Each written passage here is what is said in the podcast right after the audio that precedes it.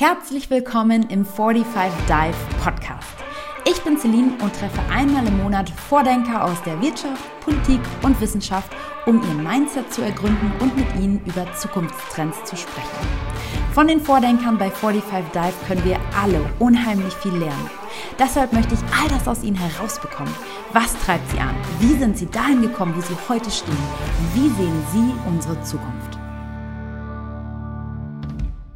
Herzlich willkommen zu Folge 2 von 45 Dive. Ich freue mich unfassbar, dass ihr heute wieder live mit dabei seid und natürlich haben wir auch wieder einen ganz besonderen Gast für euch eingeladen.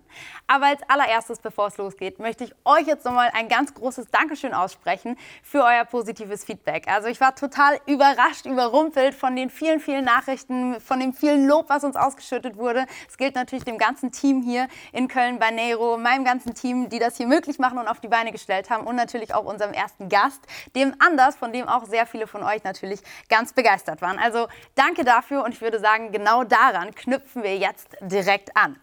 Und zwar wurde unser heutiger Gast mir empfohlen von Frank Thielen höchstpersönlich. Und wenn Frank jemanden empfiehlt, dann kann das natürlich nur ein Hochkaräter sein. Und deswegen habe ich gesagt, hey, pass auf, machen wir. Ich kenne ihn zwar noch nicht, aber das ändern wir jetzt. Ich lerne ihn nämlich heute kennen. Und zwar geht es um Alex von Frankenberg. Alex ist der Geschäftsführer des Hightech Gründerfonds und darüber wird uns jetzt gleich ganz viel berichten. Er kennt sich super in der deutschen Startup-Szene aus, kennt ganz viele Internas. Auch darüber werde ich ihm gleich ganz viele Fragen stellen. Und er hat noch eine, weiteres, eine weitere Leidenschaft, ein weiteres Thema und das sind Kryptowährungen. Über all das werden wir jetzt sprechen, aber zuallererst mal herzlich willkommen, Alex. Hallo Celine, freut mich, dass ich dabei sein kann. Ja, schön, dass du gekommen bist. Äh, super cool. Und vielleicht kannst du direkt zum Start mal ein bisschen erzählen vom Hightech Gründerfonds, weil das ist vielen vielleicht doch noch nicht ein Begriff. Viele kennen es nicht. Was genau macht ihr? Genau, uns gibt es seit 2005, äh, seit 15 Jahren. Wir sind eine Public-Private Partnership. Das Geld kommt mehrheitlich vom Bundeswirtschaftsministerium gutes Drittel von der Industrie, 33 große, mittlere und auch kleine Unternehmen. Und was machen wir mit dem Geld? Wir finanzieren äh, junge Gründerinnen und Gründer, die Probleme lösen. Meistens mit einem hohen Technologieanspruch, mhm. äh, Technologie-Startups aus Hardware, aus Energie, aus Sensorik, Life Science, äh, Biotechnologie, Software.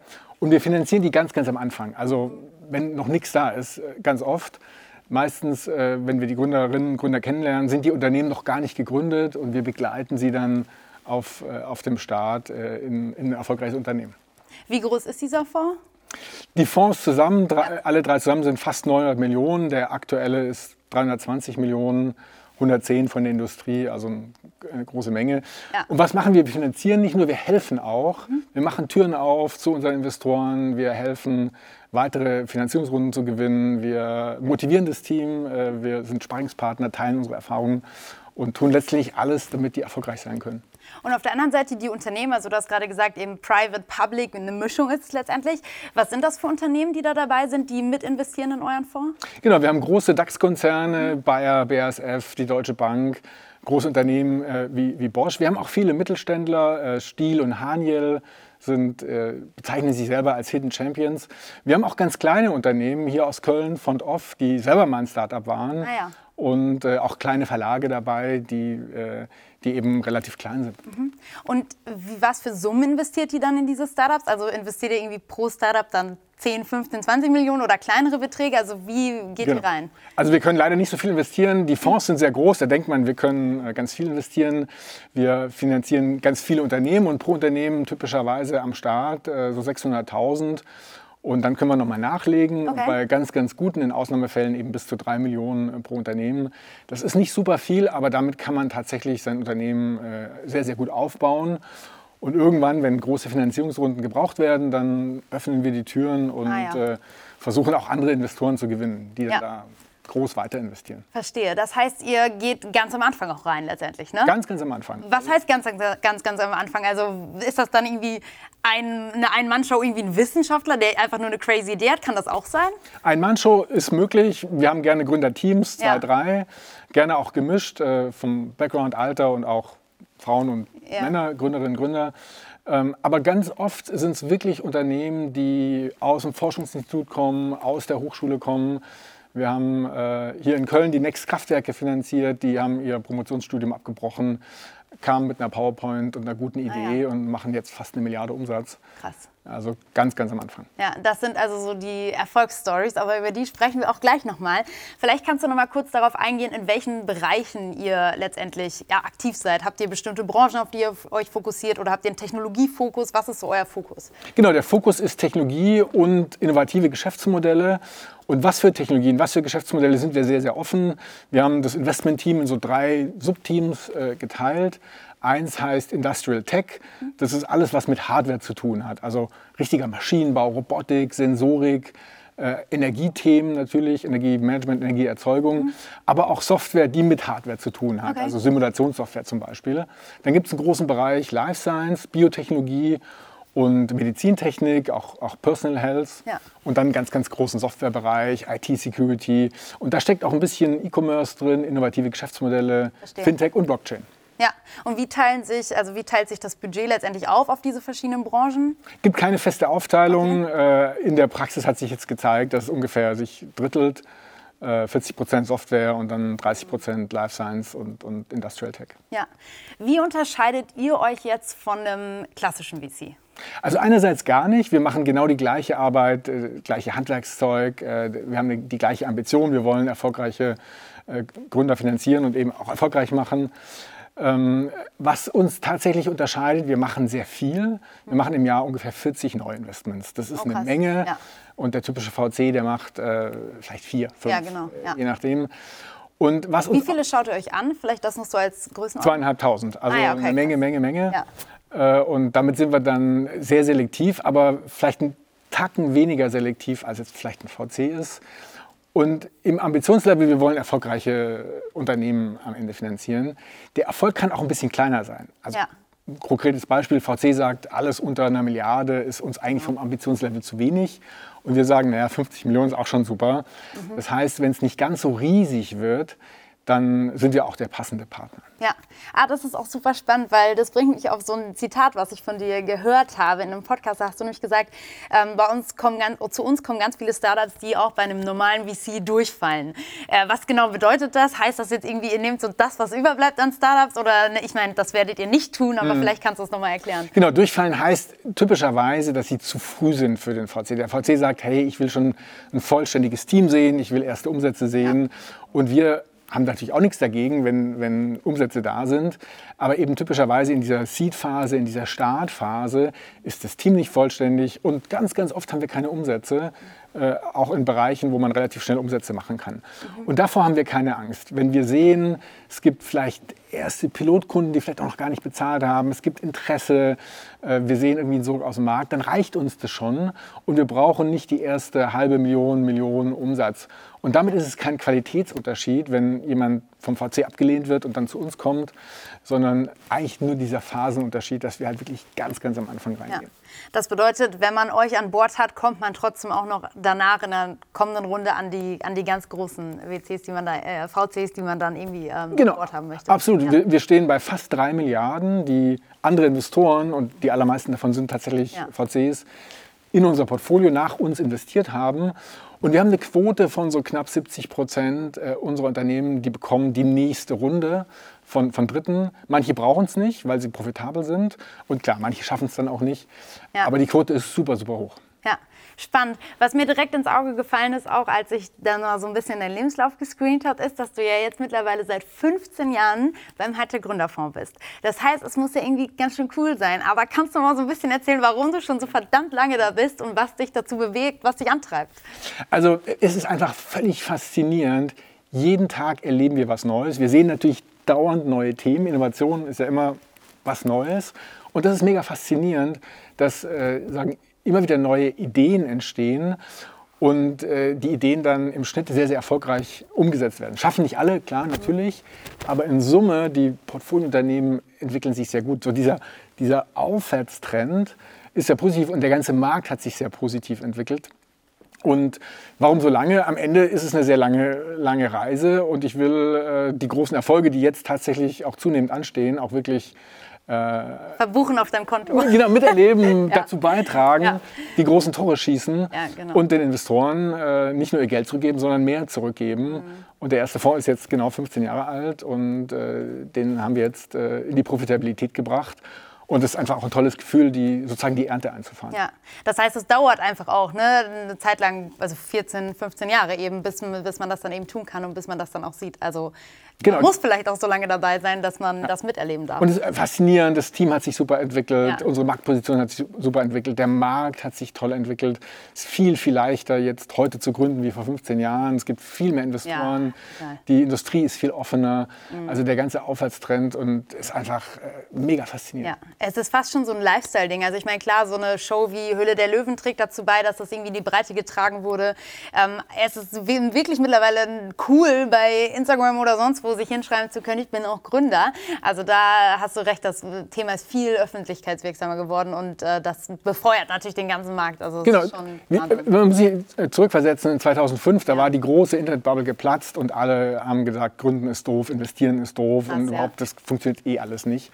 Und mittlerweile ist das Thema Gründen in der breiten Masse angekommen, in der Politik angekommen. Die Politiker schreiben sich auf die Fahnen, ja, unterstützen sehr stark. In der Industrie ist angekommen. Die etablierten Unternehmen haben verstanden, dass sie auf Gründer zugehen müssen, um Zugang zu Innovationen zu kriegen, um neue Trends zu verstehen, um ihre eigenen Unternehmen zu transformieren. Und dieser positive Trend, der macht den Job total faszinierend. Das heißt, erzähl mir so von deinem Job. Äh, was machst du da so den ganzen Tag? Also wie so sieht so ein typischer Tag vielleicht bei dir auch aus? Genau, also scherzhaft sage ich immer, ich ja. tippe den ganzen Tag. Also ich schreibe sehr, sehr viele E-Mails, äh, bekomme auch sehr viele E-Mails. Sehr viel ist Kommunikation. Mhm. Und was mache ich? Ich fange früh an, meistens vor acht und versuche da tatsächlich schon mal die E-Mails äh, des Tages, also ersten Schwung. Äh, ja. Und dann gibt es sehr, sehr viele Meetings, intern natürlich. Wir reden über Krisen im Portfolio, wir reden über Erfolge im Portfolio, wir reden über ganz schwierige Verhandlungssituationen, mhm. gerade auch bei Exits. Äh, ich bin noch involviert äh, in der, im letzten Schritt bei den Neuinvestments. Äh, die, die sehe ich äh, in den Bereichen, die ich verantworte, alle. Das heißt, ich bekomme immer noch mit, was da tatsächlich passiert, bin bei den Komiteesitzungen natürlich aktiv dabei, die, wo über die Investments entschieden wird. Und äh, ich habe viel Kontakt zu unseren Fondsinvestoren. Da geht es schon auch darum, genau diese Brücke zu schlagen zwischen unserem Portfolio und den Fondsinvestoren, den Mehrwert auch Richtung Fondsinvestoren zu transportieren. Und äh, natürlich, das Team ist sehr groß geworden, äh, 75 festangestellte Kolleginnen und Kollegen. Wo wart ihr am Anfang, als du 2005? Äh, fünf. Fünf? Fünf. Krass ganz ja, wenig crazy. und ist ja. gewachsen.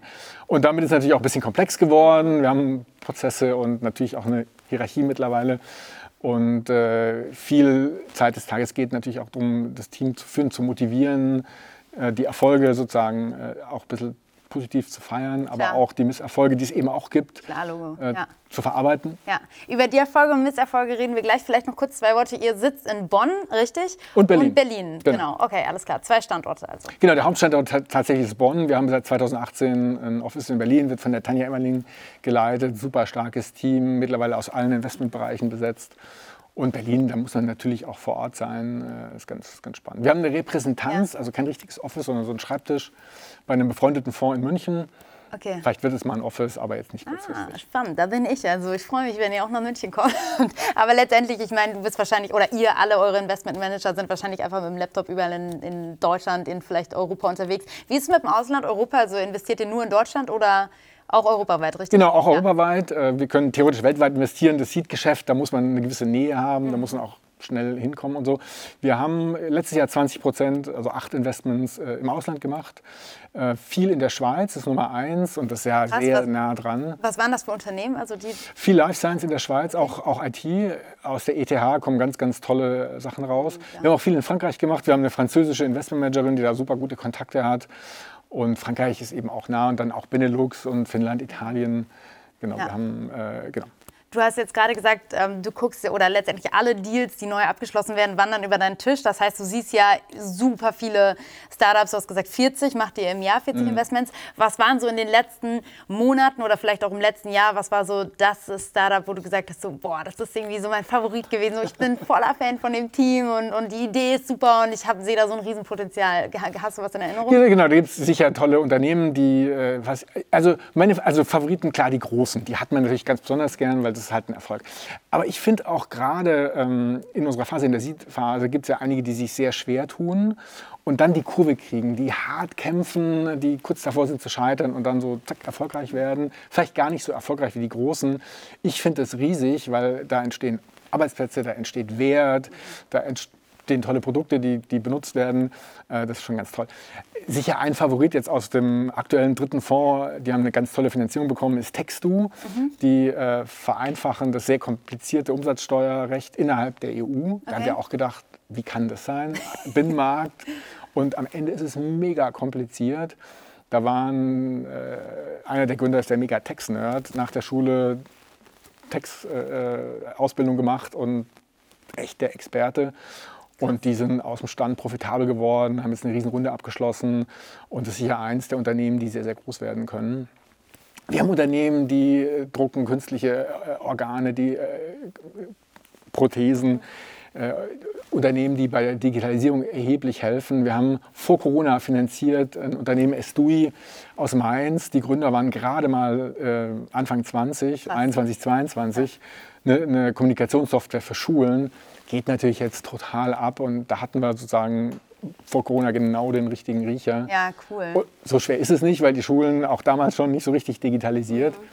Ja. gibt so viele, die faszinierend sind. Ja, cool. Und traust du denen das dann zu, wenn die so jung sind zum Beispiel? Also sagst du so, ja, funktioniert trotzdem, machen wir? Oder hast du da auch schon mal eine schlechte Erfahrung gemacht?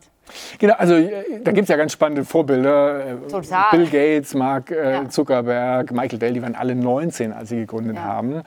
Und natürlich hat man so ein bisschen so, hm, hm, hm, die kommen gerade aus der Schule, können die wirklich ein Unternehmen aufbauen. Die haben auch ein paar handwerkliche Fehlerchen gemacht, so in der Buchhaltung und, bei anderen Themen vielleicht.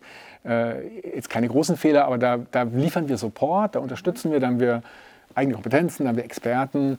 Und da gucken wir, dass die da äh, das Unternehmen solide aufbauen können.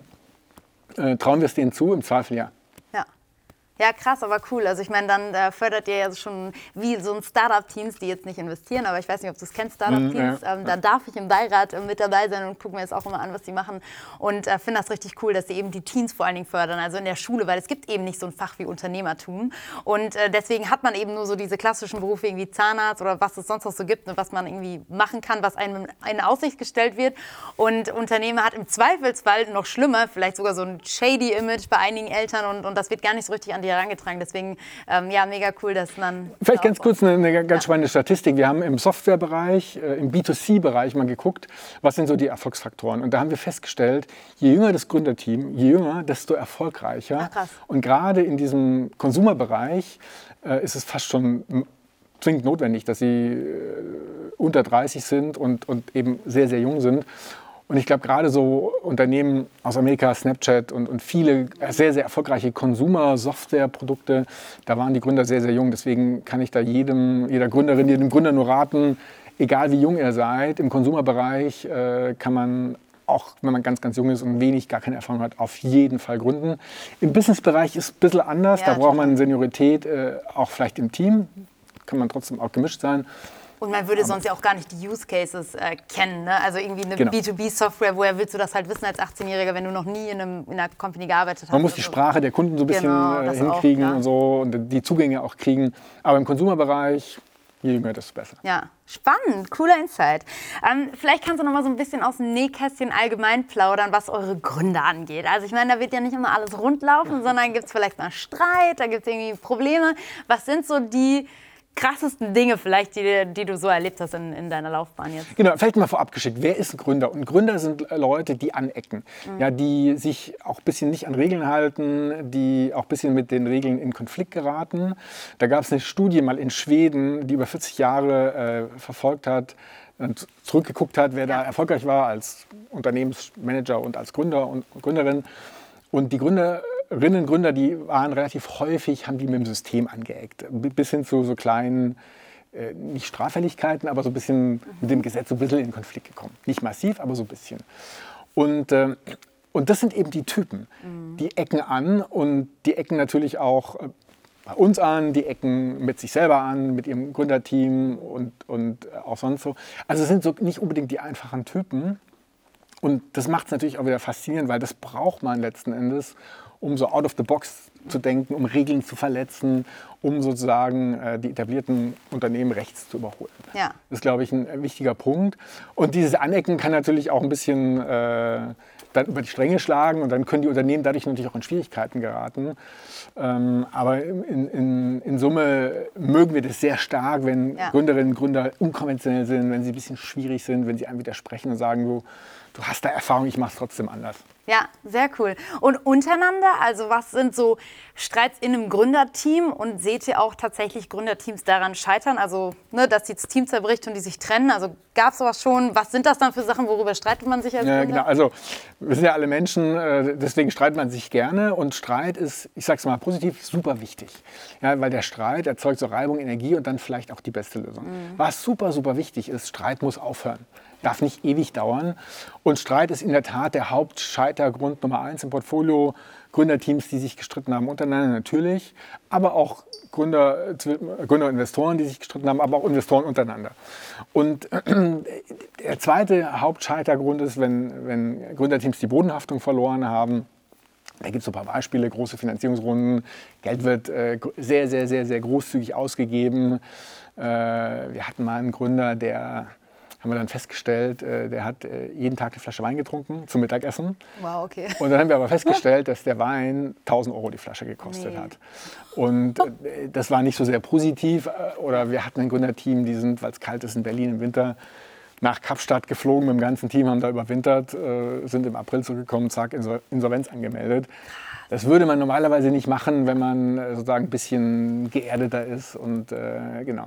Das sind so Ausnahmefälle. Was macht ihr mit denen? Also wenn du siehst das so, was machst du? Dann rufst du dann den an und was sagst du zu dem? Sag mal, hast du nicht mal alle Tassen also, im Schrank oder was passiert da? Beim, beim Thema Streit hatte ich mal, äh, nicht sehr oft, aber ein paar Mal mega äh, erfolgreich angewendet, ein Mittel. Was ist Streit? Streit ist ja eigentlich Emotion. Ja. Äh, und, und Emotionen kennen wir alle. Irgendwann kocht es halt hoch und dann kann man sich nicht. Und wie kriegt man Emotionen in den Griff? Und ich habe mal was gemacht. Ich habe einen Gründer, der sich wirklich gestritten hat, tatsächlich mit uns Investoren. Und da waren wir eben auch mit dabei. Ich habe den in den Arm genommen. Mhm. Und dann war es vorbei. Und okay. äh, das habe ich gelernt bei meinem damals sehr kleinen Sohn. Ja. Ja, Kinder nimmt man in den Arm und dann spürt man richtig, wie die Spannung abfällt, wie die Emotion abfällt kann man nicht immer machen mit dem Arm nehmen, aber dann halt sozusagen in Worten, in, also ja. im übertragenen Sinne in den Arm nehmen. Einfach die Emotionen runter, mal Pause machen äh, und dann versuchen, wieder auf ein normales Level zu kommen. Ja, guter Punkt. Wobei bei diesem Case mit der Weinflasche ist es ja nicht so, er hatte ja noch gar keinen Streit, sondern aus seiner Sicht war ja alles in Ordnung. Er hatte ja eine Finanzierung bekommen, er kauft sich da jetzt diesen Wein. Also was macht man dann? Genau, mit der Bodenhaftung, wir schauen schon auf die, ja. auf die, auf die Zahlen. Also mhm. die Gründer schicken uns äh, Klar. Ganz einfach monatlich so ihre Auswertung, äh, was sie ausgegeben haben, was sie eingenommen haben. Da schauen wir eben schon drauf. Und wenn uns Dinge auffallen, die komisch sind, dann fragen wir nach. Bis hin dazu, dass wir einfach als Gesellschaft hingehen und sagen, gib uns alle Belege, gib uns die Buchhaltung, dann schauen wir uns ganz genau an. Und so haben wir die, die Sache mit dem Wein entdeckt. Und äh, das heißt, wir versuchen sozusagen relativ nicht zu kontrollieren und da die Gründer nicht zu bevormunden, aber wir versuchen schon ein bisschen dran zu sein und wenn, bevor was aus dem Ruder läuft, versuchen wir sozusagen zu gucken, dass es gar nicht erst passiert. Was waren vielleicht überraschende Wendungen, die du erlebt hast, wo du dachtest, so, oh, die packen es jetzt nicht mehr und die kriegen die Kurve nicht mehr und dann auf einmal gab es irgendeinen Moment, irgendwas, was sich vielleicht auch im Markt verändert hat, beim Consumer, beim Kunden, was dieses Startup dann nochmal richtig... Genau, wir haben so ein paar Unternehmen, auch noch tatsächlich aus dem ersten Fonds, die jetzt wirklich fünf, sechs, sieben, acht Jahre äh, fast schon Living Dead waren, vor sich hingedarbt sind, irgendwie eine Million Umsatz gemacht haben, nicht gewachsen sind. Und, und plötzlich geht der Markt auf und zack, fangen die an zu wachsen. Und das ist nicht so untypisch, weil Gründer sind oft, weil sie optimistisch sind, äh, die Sache eben sehr, sehr positiv sehen, zu früh dran. Ja, die, die sehen eine Chance, aber alle anderen sehen die Chance noch nicht und die Kunden eben auch noch nicht. Und da gibt es schon eine ganze Reihe von Fällen, wo erst nach fünf, sechs, sieben Jahren sozusagen dieses Marktfenster aufgeht und dann plötzlich entwickeln sich die Unternehmen gut. Da haben wir gerade ein Unternehmen, die haben jetzt gerade, die haben wir schon zwölf Jahre im Portfolio, die haben jetzt gerade eine ganz tolle Finanzierung bekommen von einem französischen VC. Tolle Sache und die wachsen jetzt letztlich nach zwölf Jahren. Was genau machen die? Die machen äh, eine Software für Smart Meter. Und Smart Meter ist genau das Thema. Alle brauchen es, äh, kaum einer hat es in Deutschland. Da gibt es andere Regionen, wo es äh, ein bisschen schneller geht, aber auch da nicht so schnell. Das ist technisch kompliziert. Da gibt es immer die Frage der Überwachung, auch der IT-Sicherheit. Und so langsam kommt es. Und, äh, und, und wir sehen da einen ganz tollen Wachstumspfad vor uns. Und da ist eben ganz wichtig, durchhalten, nicht ja. zu schnell aufgeben und, und den Gründern eine Chance geben, die vielleicht auch ein bisschen in Ruhe lassen äh, und sagen, hey, macht mal, ihr seid die Chefs und dann schaffen es viele. Ja, krass. Also finde ich cool, dass das tatsächlich, dass ihr so da den langen Atem auch habt und da mitgeht ja. und dabei bleibt. Und äh, ja, letztendlich, wie du sagst, kann es sich äh, oft dann doch noch wenden, das Blatt, und Absolut. dann sehr erfolgreich werden. Ich glaube, Durchhaltevermögen ist ein ganz, ganz zentrales Thema. Ja. Für die Gründer natürlich, aber auch für, für uns ja. Investoren. Und auch was du gerade gesagt hast, ich meine, davon hatten wir es gerade kurz vorher gehabt mit diesem Thema, äh, ja, manche, manche Sachen sind vielleicht noch nicht so präsent und das hat mich so daran erinnert, wie ich tatsächlich am Anfang vor drei, zweieinhalb, drei Jahren gesagt habe, so, ja, ich fange jetzt an auf LinkedIn, ich glaube, man kann da Influencer werden, ich glaube, das wird bald so wie im B2C-Sektor auf Instagram ja. und alle haben so gesagt, so, nein, Mann, was willst du? Instagram, äh, LinkedIn ist letztendlich eine Plattform, wo ja. Leute sich connecten, das ist wie ein Telefonbuch so, aber da wird es kein Influencer-Tum geben und ja, schauen wir, wo wir heute sind. Genau, man, man, ja. man spürt es, wenn so Klick macht mhm. äh, und das kennt man ja vielleicht, man hat den Partner, die Partnerin getroffen, merkt so, oh wow, Klick. Oder hat irgendwie sich für ein Studium entschieden und merkt, das ist es oder ist eben auch nicht. Und wenn es so Klick macht, wenn man, wenn man dieses Gefühl hat, so, oh wow, das muss ich jetzt machen, dann muss man es machen. Ja. Und selbst wenn es nicht erfolgreich ist, man lernt super viel und hat dann vielleicht die nächste Idee. Und selbst wenn man äh, nach einer nicht so erfolgreichen Gründung äh, auch, auch nicht mehr Gründerin, Gründer sein will, sondern zu etablierten Unternehmen geht, bringt man ganz, ganz viel mit, was die sehr hoch schätzen. Man kann extrem. Also die sind so richtig gefragt. Ich habe eher das Gefühl, wenn du so nicht mal, wenn du es gegründet hast, sondern wenn du mittlerweile nur mal irgendwie zwei Jahre bei Uber warst und dann irgendwie genau. bei einem E-Scooter-Startup nimmt dich heute ein Daimler mit Handkuss, genau. weil du cool bist. So. Man, und noch besser, wenn du es gegründet hast. Also genau, wenn man jung ja. ist, äh, man kann überhaupt gar nicht verlieren, weil ja. selbst wenn man verliert, gewinnt man immer noch auf einem anderen Spielfeld. Total, ja. Das Risiko ist super. Ganz genauso. Du selber, warum bist du noch nicht in irgendein Startup gegangen, hast selber was gegründet? Ich meine, du hast so viel gesehen, hast die ganze Erfahrung, weißt, was man braucht, um erfolgreich zu werden? Genau, also ich habe es mal gemacht. Ich habe 2000 okay. Inkubator aufgebaut, äh, damals bei Siemens und bin in eins der Unternehmen äh, aus dem Inkubator reingegangen und ganz ehrlich, es war eine sehr unangenehme Erfahrung, auch, auch wenn nicht erfolgreich. Da gab es den, ich habe Vertrieb gemacht ja. und da gab es den äh, 9. Äh, September, 9-11 und wir haben keine Termine mehr bekommen, weil alle, ähnlich wie jetzt, aber viel härter und auch länger, äh, die Wirtschaft runtergefahren haben und äh, eben Budgets eingefroren haben. Am Ende, auch aus anderen Gründen, war die Firma nicht erfolgreich und es hat sich super schlecht angefühlt. Ja. ich habe einen super sicheren Konzernjob aufgegeben und bin in einen super unsicheren Startup-Job reingegangen. Und damals habe ich gedacht, was für ein Scheiß, was für ein Fehler. Heute habe ich so viel gelernt und so viel auch für den Job jetzt beim Hightech Gründerfall, so viel Positives mitgenommen, auch, auch die Erfahrung anzurufen und nicht durchzukommen ja. und dann vielleicht doch mal einen Termin zu kriegen und dann äh, halt mal was zu verkaufen und irgendwann halt dann doch nicht mehr, ist sicher persönlichkeitsstärkend. Äh, Vertrieb ist eh glaube ich, sehr positiv, sollte jeder mal gemacht haben. Man, ja, da, total. Ja, man reift da. Total. Ich habe bei Red Bull Vertrieb gemacht, ich habe bei so vielen Firmen Vertrieb gemacht. Wirklich, ich bin an Tankstellen gefahren, habe versucht, Paletten zu verkaufen. Also, ja, genau. wenn man das mal gemacht hat, das hat mir so viel gelernt. Also, ne, man muss innerhalb von Sekunden sein Gegenüber einschätzen und überlegen, welche Argumentation fahre ich bei dieser Person, um die letztendlich zu diesem Kauf zu bewegen. Genau. Also, fand ich äh, super genau. lehrreich. Damals war es nicht erfolgreich. Äh, und dann, äh, als ich eben beim Hightech Gründer war, es gab einige Unternehmen, wo ich dachte, ah, boah, die bräuchten sicher einen guten CFO oder einen genau. CEO oder eben Sales vielleicht ja. sogar. Ähm, aber am Ende ähm, ist der Job beim HTGF so spannend und am Ende jetzt auch so erfolgreich, ja. dass ich gedacht habe, jetzt ziehst du es da durch und fertig. Wie lang war diese Phase damals, äh, diese Phase, wo du ins Startup gegangen bist? Es war am Ende nur ein Jahr, äh, ja. es fühlte sich an wie fünf. Es muss ganz schrecklich gewesen sein, Alex, ich merke schon. äh, es war nur ein Jahr. Ich hätte gerne natürlich sehr viel, äh, Klar. also hatte auch Optionen alles, die dann nichts wert waren. Äh, hätte es auch sehr gerne länger gemacht. Und das Thema war gut. Also wir haben spezialisierte Data Warehouse Lösungen gemacht, wo man aus verschiedenen Datentöpfen Daten zusammenholt und Intelligent, äh, Intelligenz rausholt.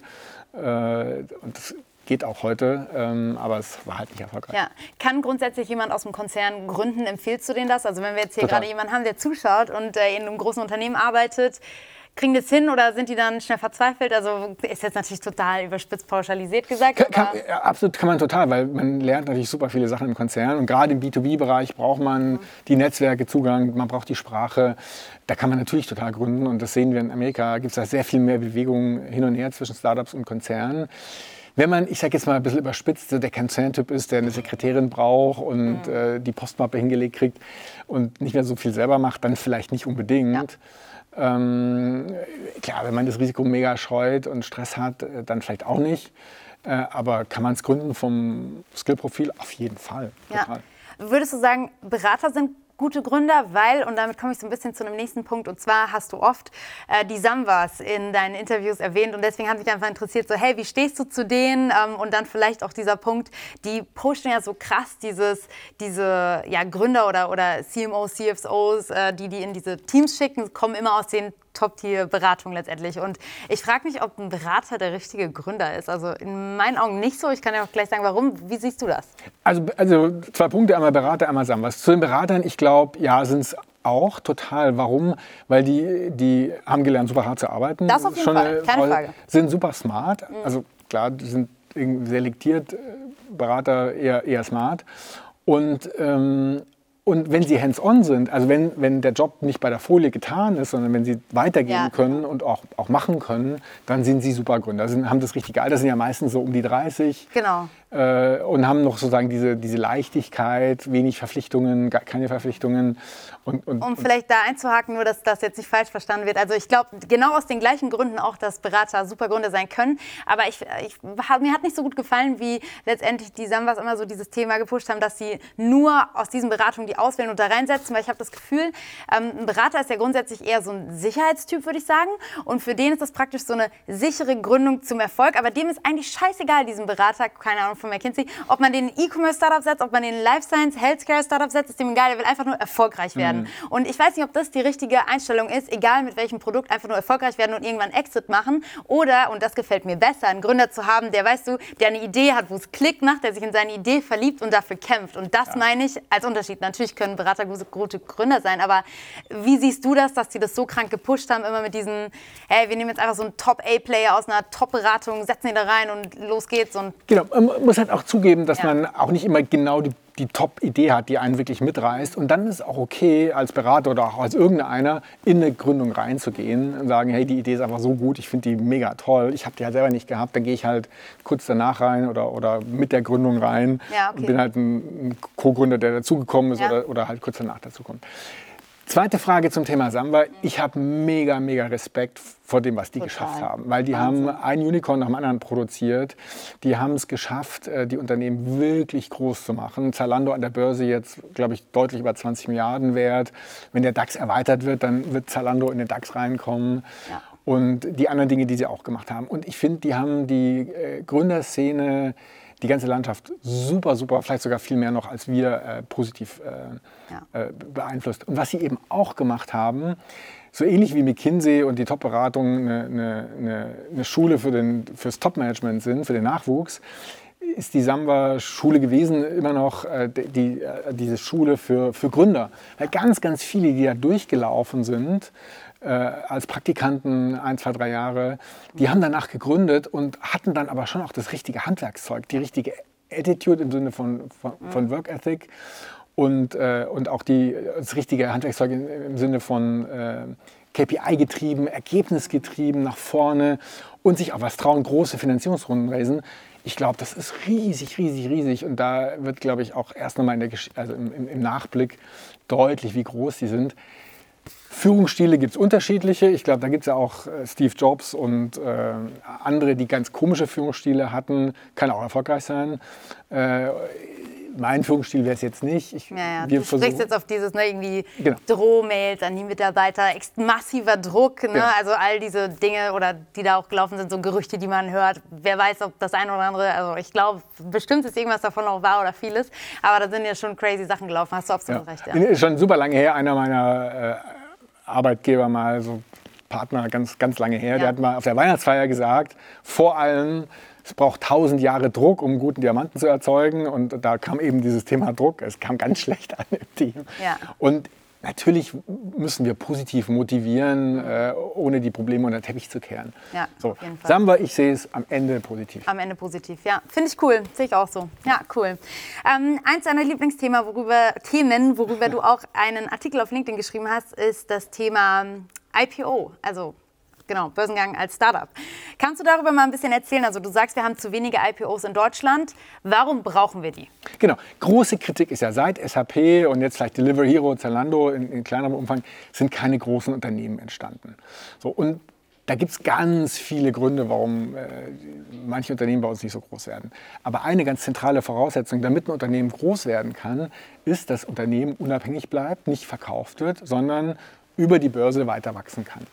Und das ist eine zwingende Voraussetzung, damit wir wieder große, auch marktführende äh, riesige Unternehmen erzeugen können. Warum? Mit dem IPO, das, da, ist, da fängt die Geschichte ja erst an.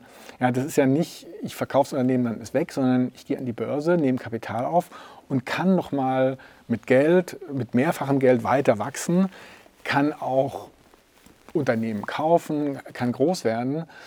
Und diese Effekte für, für, das Ökosystem, für die Wirtschaft, für die Angestellten, äh, ist sehr, sehr positiv. Und wir müssen da viel, viel mehr machen. Wir brauchen IPOs, um relevante, unabhängige Unternehmen hervorzubringen. Und da haben wir zu wenig. Wir, hat, wir hatten jetzt äh, letztes Jahr, weiß nicht, sechs, sieben, acht IPOs. Ja. In den USA sind es weit über 100. Genau. Äh, ja, ich habe die Zahlen auch nochmal rausgesucht. Ähm, genau, äh, London allein, also wenn wir nur auf Europa gucken, sogar London 27, Stockholm 17, äh, der Nordics-Raum waren 47 und genau. bei uns waren es vier in 2019. Jetzt ist es auf 2019 bezogen. Also, genau, ja. ganz genau. Also ganz, ganz kleine Zahlen. Und, und da steckt viel dran. Ja, wir müssen auch als jeder Einzelne äh, spart einen Euro und dann kann man, wenn man jung ist, kann man den Euro lange in Aktien investieren. Ich sage immer, jemand, der heute mit 22 den Bachelor zu Ende macht, der muss wahrscheinlich 50 Jahre arbeiten, bis er in Rente gehen kann. Und 50 Jahre lang äh, kann ich äh, ganz viel Geld in Aktien anlegen. Ja, warum? Weil wenn es dann mal fällt zwischendrin, dann ist es nicht so schlimm. Ja. Das heißt, wir brauchen mehr Geld, was in, die, in den Aktienmarkt fließt, von dem Einzelnen, von den Versicherungen, von den Pensionskassen.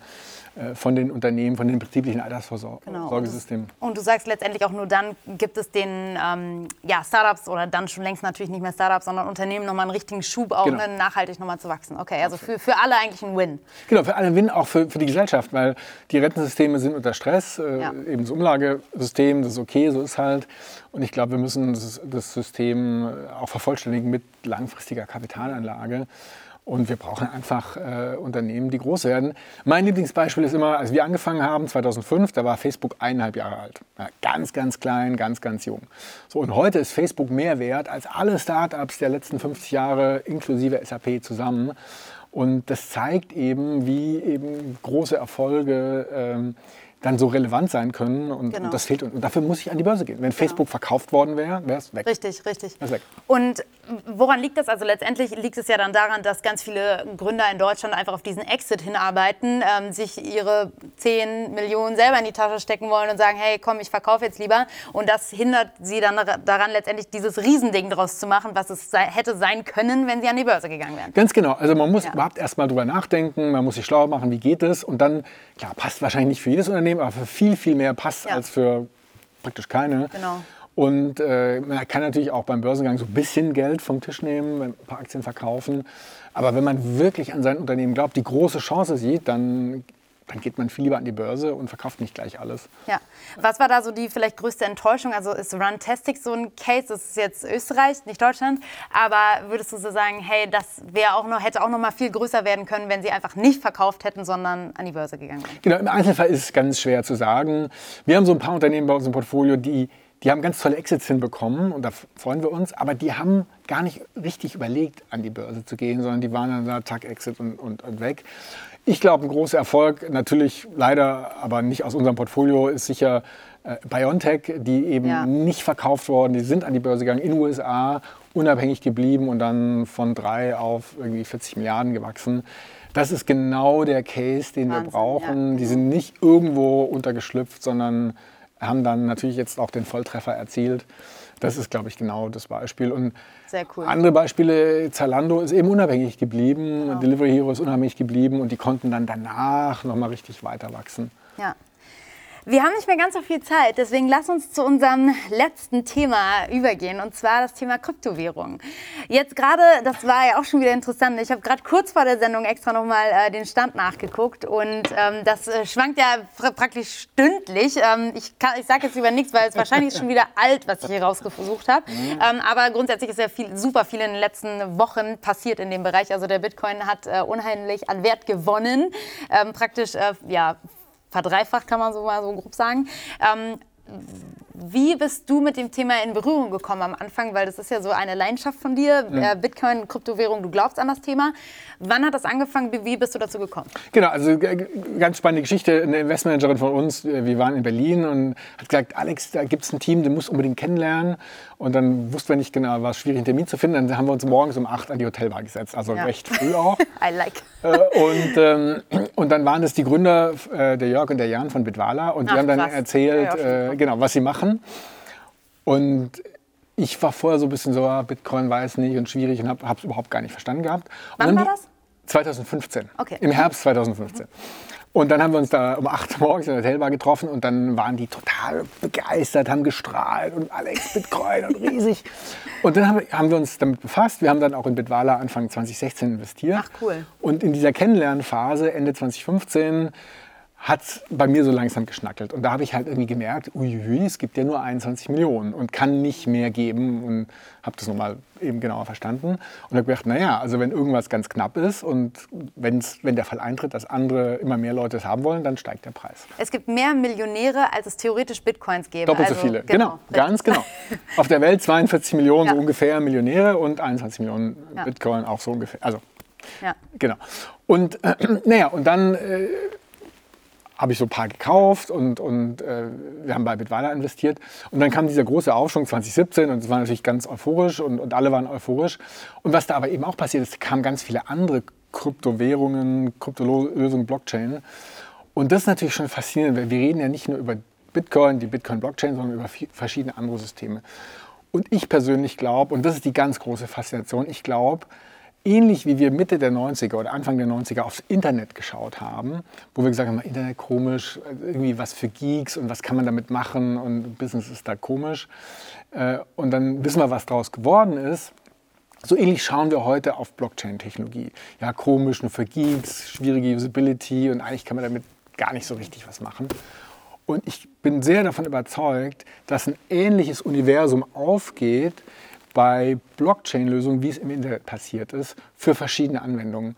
Und ich bin mega bullish, dass jetzt gerade das nächste Amazon, Google, vielleicht Facebook gegründet wird. Also Unternehmen, die dafür stehen, dass sie tolle Lösungen entwickeln, eben auf der Blockchain-Technologie und nicht im Internet und ganz große Probleme lösen, große Unternehmen werden. Und das ist das Faszinierende an der Blockchain-Technologie. Naja, und bei Bitcoin natürlich sehr faszinierend. Es wird super, super viel Geld gedruckt macht vielleicht auch Sinn jetzt in der Situation. Und äh, dieses Geld führt halt dazu, so ein bisschen, dass unser Geld entwertet wird. Und, und Bitcoin ja. ist eben inflationssicher. Genau, richtig, weil es eine endliche Ressource ist, eben wie genau. Gold beispielsweise. Ja. Genau. Okay. Und das ist meine äh, Faszination bei Bitcoin. Ich glaube halt, dass wir da noch ganz, ganz am Anfang sind. Wir werden da sechs-, siebenstellige langfristig äh, Preise sehen pro Bitcoin, vielleicht noch viel mehr. Und es ist einerseits. Wie viel hast du gesagt? Sieb, sechs, siebenstellig? Ja. ja okay. Langfristig. Ja. ja. Also nach 2030 sicher ja. siebenstellig, vielleicht auch schon vorher. Und äh, vielleicht auch schon dieses Jahr sechsstellig, vielleicht auch nicht. Ist auch egal. Denkst du, wir knacken die 100.000 dieses Jahr? Ich glaube ja. Ja. Ich bin Gute da Prognose. positiv. Mhm. Äh, ja, habe ich auch schon. Äh, ich hatte letzt, Mitte letzten Jahres hatte ich auch schon gesagt, dass wir All-Time-High sehen werden in 2020 hatten wir gesehen. Was würdest du jetzt denen sagen, die irgendwie noch nicht investiert haben und jetzt gerade zuschauen? Was soll ich jetzt machen? Die sind jetzt alle nervös, Mann. Jetzt musst du sagen, was sie tun sollen. Das ist natürlich super schwierig. Wir haben ja gesehen, ja. ja fette, gestern, fette, äh, oder letzten Tage, fette, fette äh, Rücksetzer, schwierig. Äh, und die Volatilität ist hoch, klar. Mhm. Das muss man aushalten. Wenn man das nicht aushält, genau. dass mal 30 Prozent fällt, dann ist es, dann, wenn man nicht schlafen kann, ist blöd, dann geht die Lebensqualität weg und dann ist man schlecht drauf. Äh, und deswegen sollte man nur so viel investieren, wo man es eben verkraften kann, dass genau. da auch, auch längerfristig mal über ein, zwei Jahre. Genau. Als, als ich würde auch sagen, so auf ganz lange Horizonte, dass ich das angucke und gar nicht täglich reingucken. Also genau. das habe ich auch so gesagt, hey, pass auf, ne, mach das und dann äh, lass es da liegen und guck dir in zehn Jahren mal an, was draus geworden ist und, und vorher einfach nicht drauf gucken. Also zumindest ich bin kein Trader. Genau. Ähm, äh, aber klar, mich interessiert das Thema. Ich habe mich natürlich auch damit auseinandergesetzt und sehe das einfach als langfristigen Plan sozusagen. Ähm, und ich glaub, ja, aber ich glaube wirklich, jemand, der skeptisch ist, der sollte ein, zwei Prozent seines Vermögens äh, investieren. Egal wie viel Vermögen man hat. Ja. Wenn man 5000 Euro hat, ein, zwei Prozent, wenn die weg sind, das haut eigentlich um. Ja. So, wenn man eher positiv ist, vielleicht auch mehr. Und dann gibt es ja so extreme Leute wie Michael Saylor, der CEO von MicroStrategy, der irgendwie sein ganzes Geld da reingehauen hat und noch Kredite aufgenommen ja. hat. Das ist vielleicht ein bisschen arg extrem. Ähm, gibt ein paar Argumente, die dafür sprechen. Da muss jeder wissen, äh, was für einen persönlich passt. Ja.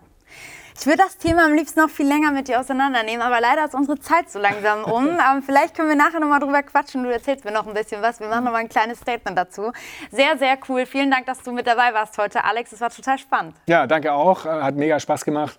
Wir sind die Optimisten. Wir versuchen auf die Chancen zu schauen bei allen Problemen und Herausforderungen. Sehen wir auch jetzt. Äh, es gibt immer, immer Opportunities und Chancen. Und ich glaube, wenn man sich auf diese fokussiert und versucht, diese wahrzunehmen, dann ist es einfach super. Ja, absolut. I, agree 100%. Vielen Dank, dass du da warst. Danke, Celine. Ja. Und danke natürlich auch euch, dass ihr dabei wart. Falls ihr euch gewundert habt, wer jetzt die ganze Zeit in meinem Namen in den Chat geschrieben hat, das war natürlich mein Team. Das hatte ich vorab vergessen zu sagen, dass sie das natürlich wieder tun werden. Außerdem super wichtig, wenn ihr mal eine Folge verpasst und zum Beispiel die vom letzten Mal verpasst habt mit dem Anders Inset, dann könnt ihr euch reinklicken unter www.futurefair.de slash 45dive. Da meldet ihr euch dann an, könnt euch einloggen auf dem Campus und findet da natürlich alle Folgen auch on demand zum Stream, auch natürlich die von heute mit dem Alex. Schaut also rein. Und ich habe jetzt zum Schluss noch ganz große News und zwar gibt es jetzt auch einen 45 Dive Podcast. Das bedeutet auch, wenn ihr mal unterwegs seid und euch die Folge irgendwie noch anhören möchtet, dann könnt ihr das ab jetzt natürlich auch unterwegs tun. Dann gibt es das über, über die ganz üblichen Kanäle, Spotify, Apple Music ähm, und, und Apple Podcast. Überall könnt ihr euch das dann runterladen und anhören. Ich würde mich natürlich sehr darüber freuen.